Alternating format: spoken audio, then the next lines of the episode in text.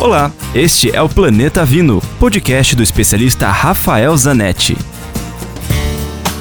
Eu continuo falando da Provine, a maior feira de vinhos do mundo aqui na Alemanha, e nesse momento eu estou numa área de produtores de champanhe.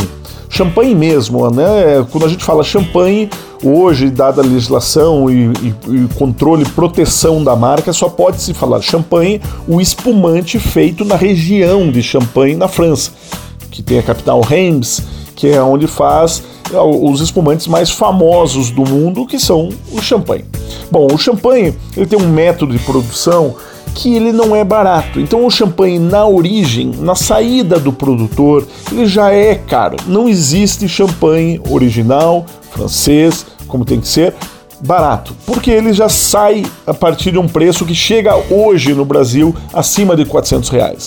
Então, o que se agora Existe, é, é, no Brasil a gente conhece muitas grandes marcas, Moët Chandon, Vive Clicquot, Tatange, são as marcas mais conhecidas, eles são os grandes produtores. A região de Champagne faz mais de 300 milhões de garrafas. Esses produtores fazem é, praticamente 60%, 70% da produção são desses gigantes.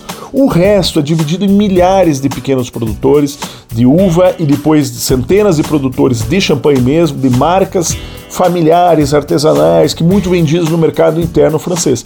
E eles estão em peso aqui, eu nunca tinha visto, eu venho essa feira há 15 anos, hoje, aqui, hoje tem aqui mais de 100 produtores de champanhe e é impressionante você provar, sentir as diferenças, porque a gente pensa o champanhe um pouco como uma commodity, né, que são todos iguais. Ao contrário, estou tendo uma aula aqui prática da diferença dos estilos, das características que mudam produtor a produtor quando você fala de produtores artesanais. Dúvidas? Escreva para mim, rafaelcoph.grupovino.com. Lembre-se sempre, se beber, não dirija.